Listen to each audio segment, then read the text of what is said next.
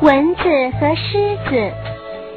从前有只自大的蚊子，它向百兽之王狮子发出了挑战。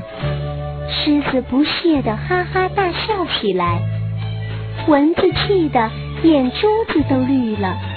它嗡嗡地飞过去，朝狮子脸上没毛的地方狠狠咬狮子疼得嗷嗷直叫，挥起爪子朝蚊子拍去。蚊子左闪右躲，一边叮一边在狮子脸上乱飞乱窜。狮子又痒又疼，狠命向自己的脸抓下去，结果把脸抓得鲜血直流。我打赢狮子了，我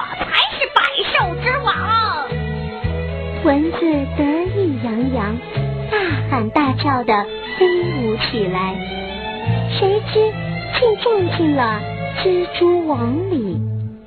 我打败过狮子，没想到却死在这小小的蜘蛛手里。